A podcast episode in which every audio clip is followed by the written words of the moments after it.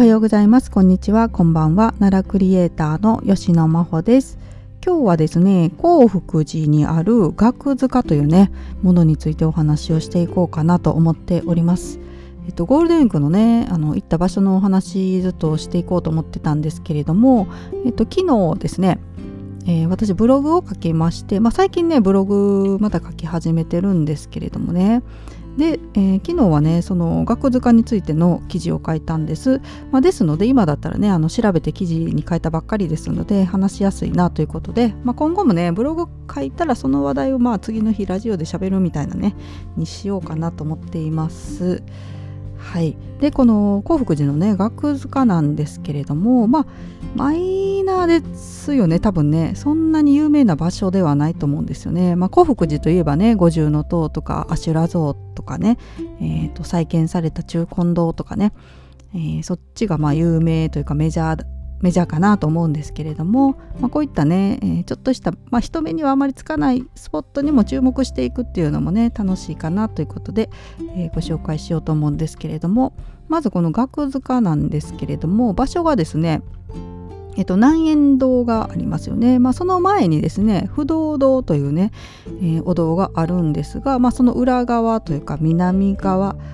ですね、えー、フェンスにね囲まれたところの中にですね、まあ、小さなね山小山があるんです、まあ、2メートルぐらいの高さですね。土盛りというんですか土を持ったような、まあ、古墳みたいな感じですかね。はい、えー、でそこがですね、まあ、茶臼山と呼ばれていまして、えー、茶臼山ですし、まあ、学塚と呼ばれている場所ということです。であの山の小山のところにね石碑が立ってましてそこに額塚っていう風にね彫られています。はいでこれね本当に場所ね分かりづらいっていうかね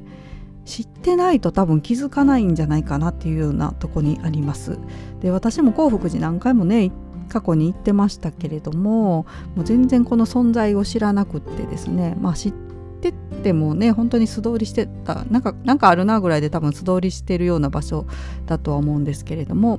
えー、この学塚ね存在を知ったのが、まあ、何年か前なんですけど、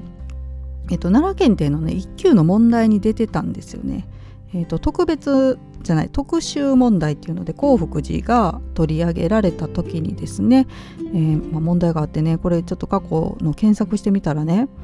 えー、この額塚がある場所に番号が振ってあるんですね。地図が載ってましてね問題に奈良県って問題に地図が載ってて、えー、で額塚の場所が4番ってこう番号を振ってあるんですがこの4の1にある古墳のような土盛を何と呼んでいるかというね問題が出てましてで答えが額塚ということです。で私これね問題、まあ、解いてたんですよね自分が受験するのにね。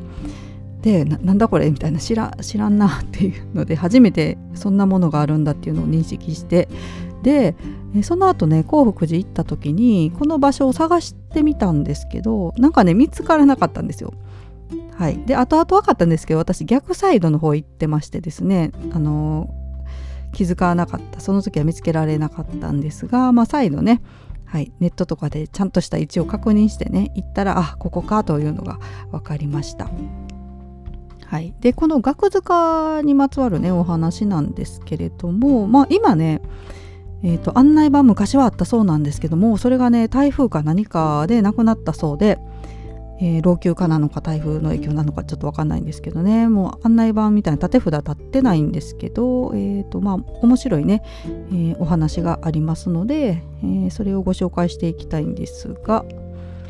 はい、でその前にねまずあの産号についてのねお話をしたいんですけど、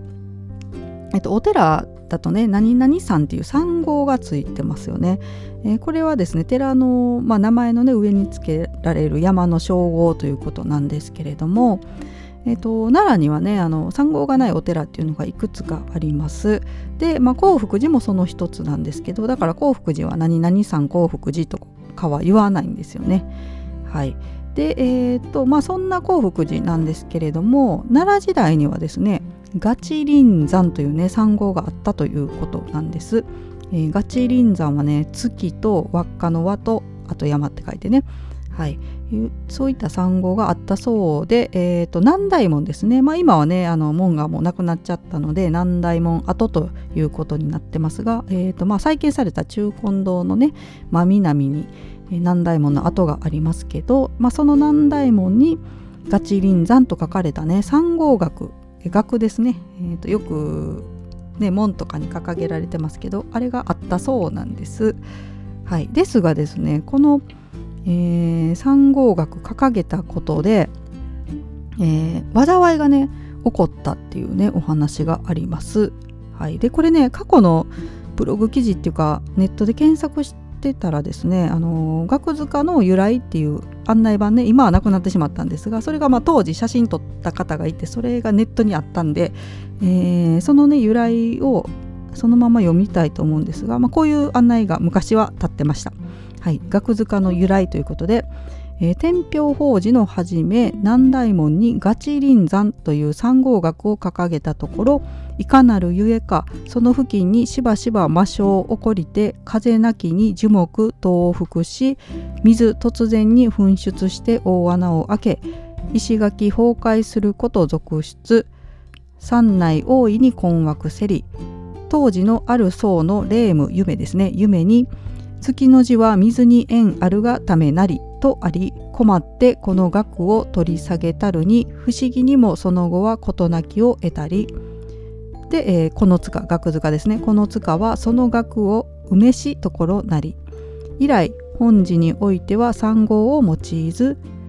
ちなみにその塚を一名、えー、ごめんなさい。間違ってたら一名でいいのかな。一名を茶臼山と呼ぶ。とありました。すいません読み方下手くそで。っ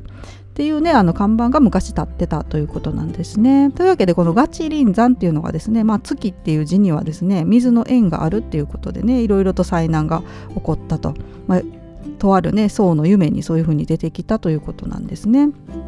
はい、結構ねあの風がないのに木が倒れたりとかねあと水が、まあ、ガチリン酸水ね縁があるっていうことで水が突然噴出してですね大穴が開いたりとか石垣が倒壊崩壊するとかいうことがあったということですが、まあ、この額ね掲げてたものを取り外して、まあ、埋めたら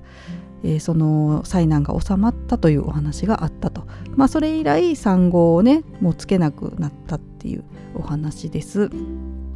はいまあ、この額がね埋まってるので額塚と呼ばれている場所ということで、まあ、今ね興福寺に産号がないのはどうしてかっていうのがねこういったところから、まあ、伝説としてわかるということです。はいまあ、そういうことなんですけど私ネットでねじゃあ産号って何かなみたいなことをねいろいろと調べてたんですよ。で産後検索してたらですねこんな記事というかね、えー、がありまして、えーまあ、産後はね先ほど言ったあの寺の名前の上につけられる山の称号なんですが、まあ、中国でねまず、えー、寺の所在を示すために用いたのが始まりということなんですけれども、えーとまあ、日本ではですね、えー、奈良時代には寺は主に平地に作られたので山号はなく平安時代山の上に作られた寺は比叡山高野山などの山の名を用いたがいわゆる山号ではなかったとこの頃ね、えー、っていうまあうんぬんっていろいろあるんですけど、まあ、平安時代も山号っていう漢字では使ってなかったっていうことで、まあ、さらにさ遡った奈良時代っていうのはですねそもそも山号自体がなかったっていうね。はい、これ調べたらね結構この記述出てくるんですよ。でこの伝説のね今話したですね、まあ、奈良時代にはガチリン山っていう山号が興福寺にあったって話なんですけどこれちょっと矛盾するなと思ってね、奈良時代にはそもそも産号なかったっていろんなところから出てくるのでじゃあこの話の産号って何なんだっていう感じで。で、まあ、調べてみたら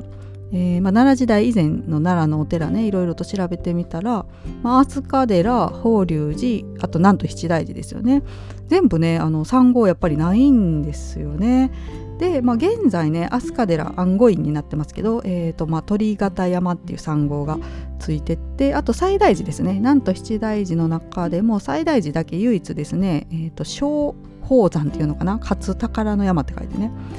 えー、という産後があるんですけどこれはまあ後世にね、えー、付加されたものということでやっぱり当時はね産後自体はなかったみたいなんですよね。まあ、ですのでねこの額塚のお話奈良時代にこういう産後があったっていうのは、まあ、実際にあったのかねどうなのかなってもしかしたら後世にねお話として作られたものなのかなみたいなねことも思ったりしましたが、まあ、実際には分かんないですね。まあ、幸福寺の公式なねお話としてはそういう額塚の、えー、伝説というか物語が残ってますので奈良時代にはそういった産後があったっていうことなんですけれどもはいまあ実際はねもうこういうのはやっぱり歴史ロマンというかもうわからない ことだとは思いますけれどもね。はいということでした。まあ、今後もねこういったねちょっとしたねスポットのお話私もね知らないことまだまだたくさんあると思いますので、えー、そうした中でねいろいろと勉強したりとかねいろんな方に聞いたり見たりして、えー、知ったことをまたこちらのねラジオでもお話できたらなと思っております。はい。というわけで今日も最後まで聞いてくださいましてありがとうございました。それではまた。さようなら。